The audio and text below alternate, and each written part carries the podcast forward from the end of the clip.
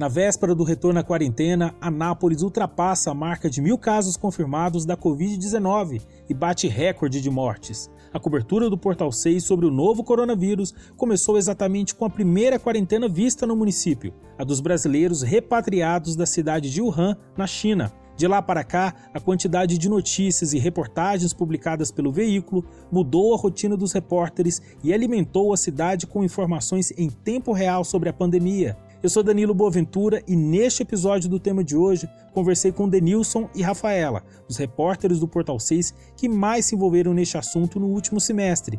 Quis saber como enxerga o avanço da doença, a repercussão nas redes sociais, a avaliação das medidas locais e os erros e acertos da cobertura até aqui. Rafaela Denilson, a cobertura do Portal 6, a cobertura diária sobre a Covid-19 começou lá em fevereiro com a chegada dos brasileiros expatriados de Wuhan, que era a cidade chinesa, o epicentro do novo coronavírus. De lá para cá, esse assunto tomou conta de praticamente todas as pautas, né? Sim, completamente. Eu acredito para todo mundo, porque desde os repatriados a gente já percebeu uma movimentação muito grande da própria imprensa nacional aqui em Anápolis, e desde então a gente precisou se dedicar muito a isso. E não porque esse assunto tomou conta de todas as pautas, assim, porque a gente teve que começar a trabalhar dobrado, tanto para mostrar aquilo que a gente já mostrava, noticiava, mas também fazendo fatos novos da pandemia. Entendi. Vocês tiveram, inclusive, que acordar de madrugada, né, Denilson? Sim, para ir lá na, na ala 2, acompanhar a chegada dos repatriados até aqui na cidade. Inclusive, poder interagir com colegas de outras cidades, até de outros estados, né? Teve até gente do Rio Grande do Sul, né?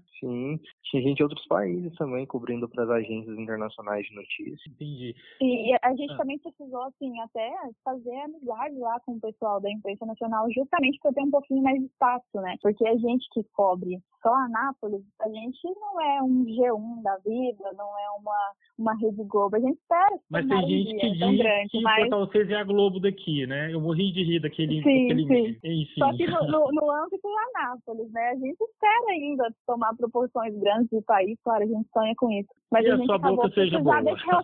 É, a gente precisou desse relacionamento com os colegas justamente para conseguir participar das coletivas, conseguir ali fazer a cobertura também, porque acabou que era uma disputa muito grande pelo assunto, né? O, o, o país inteiro estava olhando para cá. Entendi. Vocês estão dizendo mais ou menos assim, que está em Anápolis, fazendo a cobertura em Anápolis, sobretudo por conta dos expatriados terem vindo para La 2, aqui, a antiga base aérea, acabou antecipando a cobertura sobre o novo coronavírus, é isso? Sim. Completamente. É. Então, meninos, é, eu queria saber assim, se vocês imaginavam que o vírus chegaria aqui na cidade de fato, não com os expatriados, porque nenhum deles testou positivo, né? Nenhum deles testaram positivo. Vocês imaginavam que esse vírus chegaria aqui, e também deixaria muitos doentes, sobretudo mortos. A gente está falando hoje que quinta-feira à noite, só hoje foram três mortes confirmadas na cidade. Né? Vocês imaginavam que chegaria com tanta força, apesar de que em outros lugares a, o cenário tem sido mais dramático, mas aqui a gente também está vivendo morte e muitos doentes, né? Sim, eu imaginava, porque como a gente já,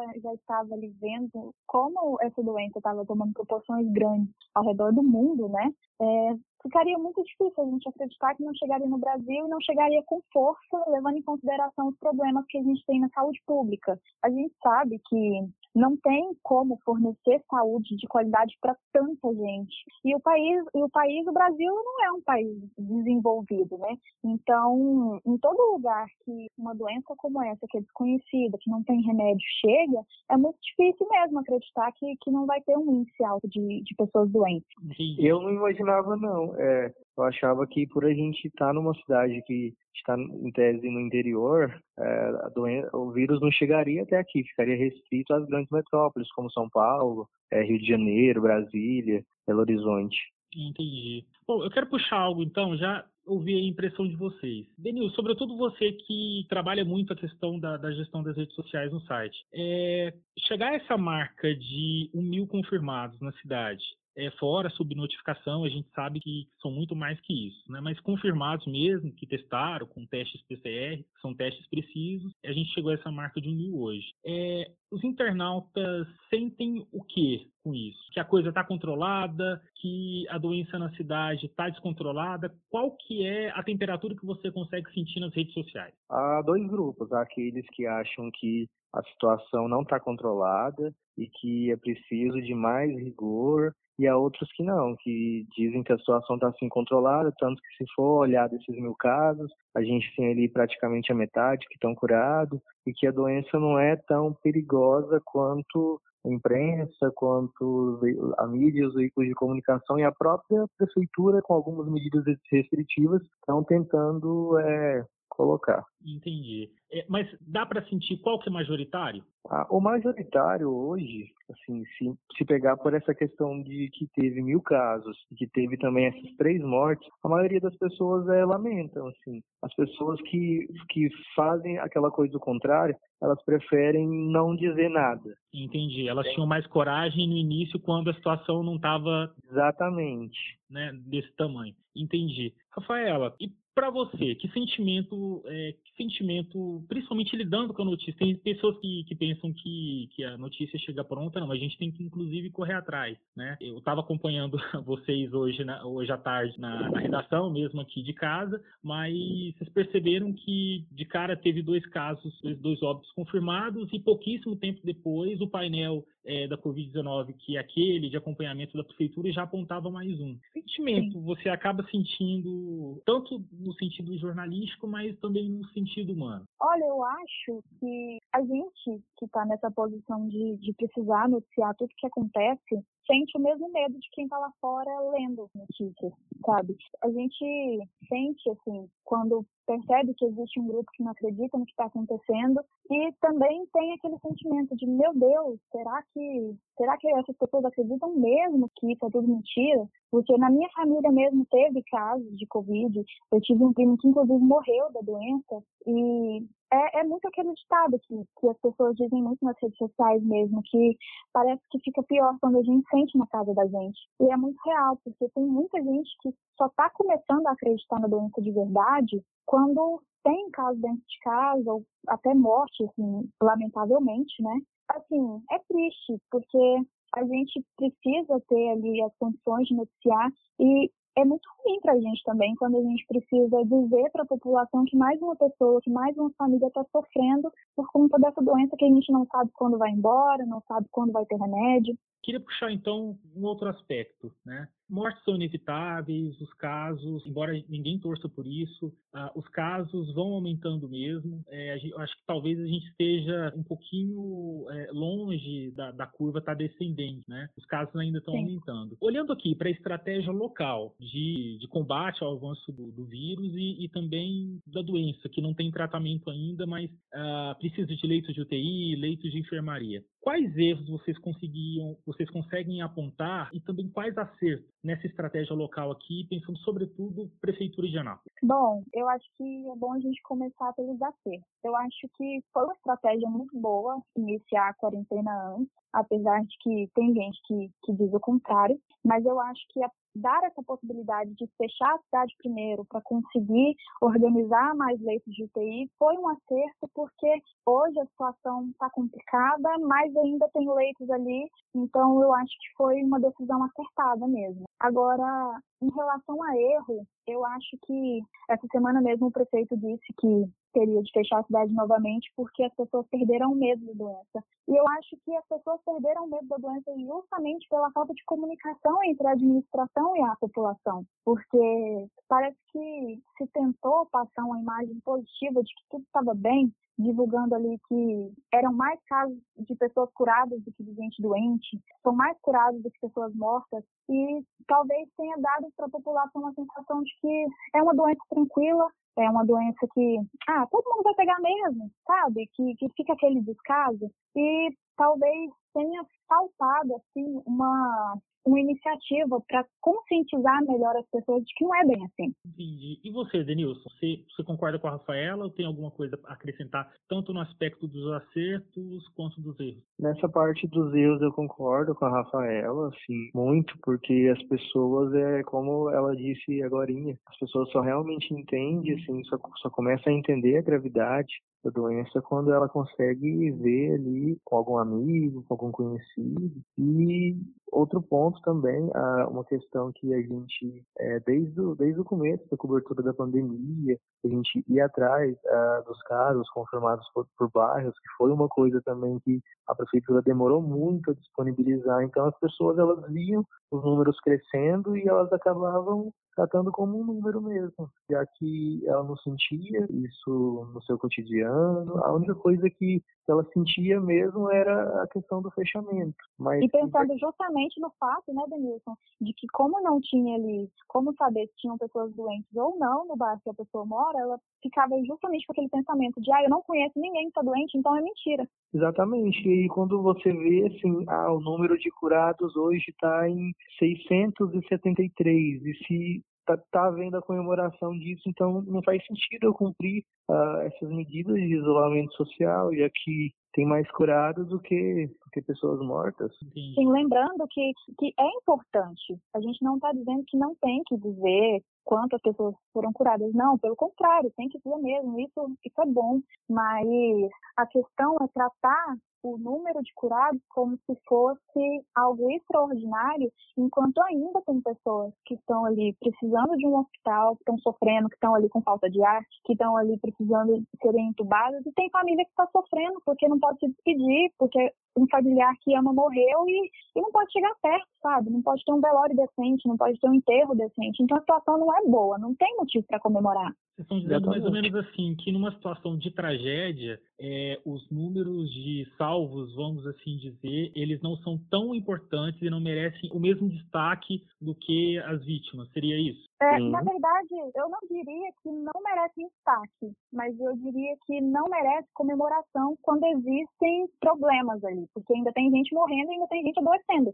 E são muitas pessoas que estão adoecendo todos os dias. Denilson, o que, você consegue apontar de positivo? Não, de positivo tem muita coisa. A implementação da, da matriz de, de risco, por exemplo, que divide os graus da cidade em é, leve, moderado e crítico, foi um dos primeiros lugares a, a, que foi implementado, foi aqui em Anápolis. E, e é importante também, até porque as pessoas é, precisam aprender a conviver com, com o vírus, que já que não tem vacina, já que não tem é, nenhuma cura, então foi, foi é, muito importante essa parte da criação da matriz de risco. Agora também que eles criaram esse painel que acompanha em tempo real, teve muitos acertos, sim, que sobressaem a, a esses erros. Mas o problema é que não se comunicou direito com a população e agora é difícil reverter. Eu quero acrescentar uma pergunta aqui, talvez até surpreenda vocês. E da nossa cobertura, quais erros e quais acertos? Vocês conseguem fazer esse tipo de, de observação, uma espécie de ombuds? Nossa, deixa Surpreendi eu vocês, não surpreendi? Eu não tinha Sim. colocado isso na listinha de perguntas. Vamos lá, começando por você, Rafaela. Tá, eu acho que o nosso acerto foi justamente tentar correr atrás o quanto antes para tentar também participar dessa conscientização das pessoas, porque a gente usou todas as ferramentas possíveis para conseguir saber sobre os casos, sobre os próprios bairros mesmo. A gente, a gente nossa, o Denilson, que está participando da conversa, ele sabe, porque ele mesmo teve que correr atrás disso mais do, do que a gente. A gente trabalhou muito mesmo para conseguir estabelecer um, um, jeito de atualizar as pessoas todos os dias sobre o problema. Entendi. E, e que aspecto negativo você consegue ver? Nossa, é difícil a gente falar mal de nós mesmos, né? É verdade, porque a gente está dentro do barco, né? Mas eu tenho certeza Sim. que forçando aí você consegue achar alguma coisa. Ah, não, sim, nós somos humanos, né? Eu acho que.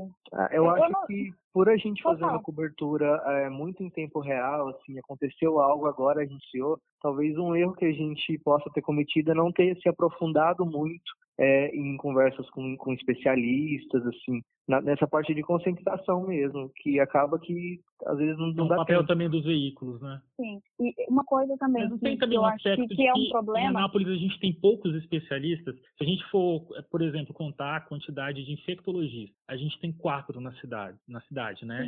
E pouco. epidemiologista, eu corri tanto atrás de um, eu não achei nenhum. Mas o Denilson tem razão. E você, Rafaela, o que, que, que você consegue pontuar? Então, é, justamente nesse sentido também, eu acho que hoje a, a situação a gente conseguiu controlar melhor, mas ali quando estava no início, as pessoas até reclamaram de estar tá tentando causar pânico. A gente sabe que, que não é isso, mas a gente tentou fazer demais, sabe? E aí eu acho que isso gera um problema assim interno para a gente mesmo como pessoa, que a gente acaba entrando nesse grupo que, que pensa que é só mais uma estatística, sabe? É só mais uma pessoa doente, é só mais uma morte, porque a gente acaba se acostumando demais com isso, a gente às vezes até deixa de se sensibilizar.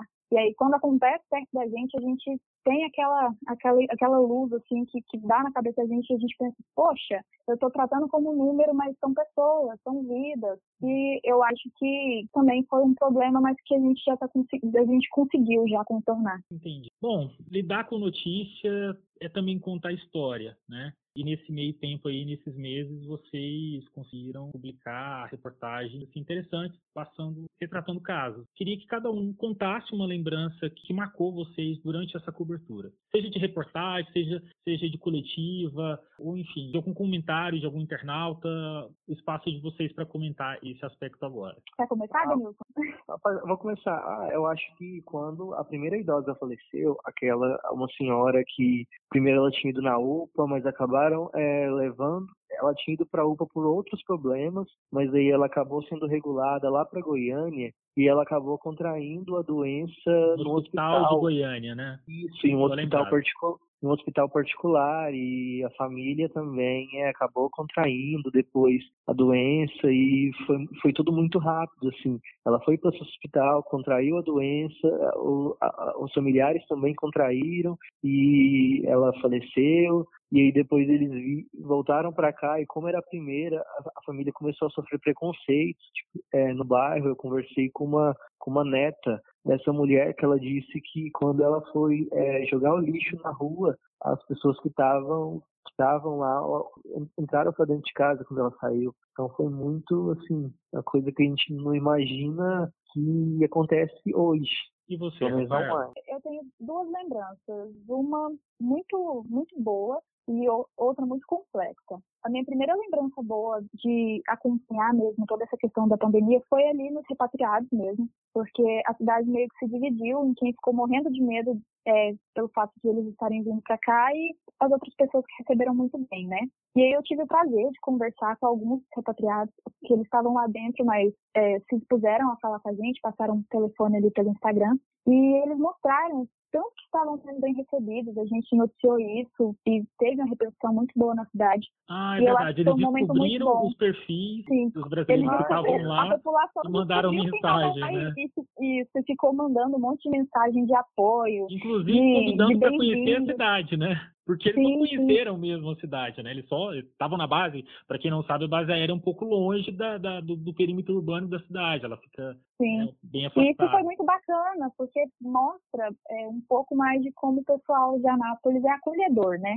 Isso é, é muito bom. E uma situação é, ruim, foi recente, inclusive. Eu acredito que você tenha se sentido dessa forma também. Justamente nesse sentido de que a gente tem que noticiar a morte de, de algumas pessoas e a gente não sabe de quem a gente está falando, a gente não sabe quem está por trás daquilo ali, né? E aí aconteceu o que eu acho que todo jornalista tem medo que aconteça. Você noticia a morte de alguém e depois você descobre que é alguém que você conhece, que é alguém ali que você teve convívio a infância inteira e eu tive essa experiência recentemente e, e para mim foi muito doloroso, sabe? Então eu acho que foi um dos pontos que me marcou muito. Apesar de a gente ouvir muitas histórias tão complicadas quanto essa que o Denilson contou, por exemplo, mas parece que sempre pede um pouquinho mais quando é a gente, né? É verdade. Bom, eu quero agradecer vocês aí por terem tirado um tempinho do tempo de vocês. A Rafaela do descanso dela tinha acabado de chegar em casa. O Denilson que está na redação trabalhando, né, Denilson? É, Tô, inclusive, preciso postar umas matérias agora no Instagram. Então, tá bom. Eu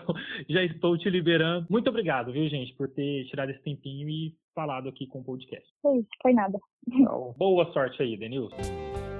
O tema de hoje é um podcast do Portal 6 com produção de Gabriela Lícia e edição de Vanúbia Correia. Você pode ouvir nossas entrevistas, análise e bate-papos na sua plataforma preferida, como Spotify, Google Podcast e Apple Podcast. Nos siga e receba a notificação de todos os episódios que saem sempre no início da manhã. É isso, até o próximo tema.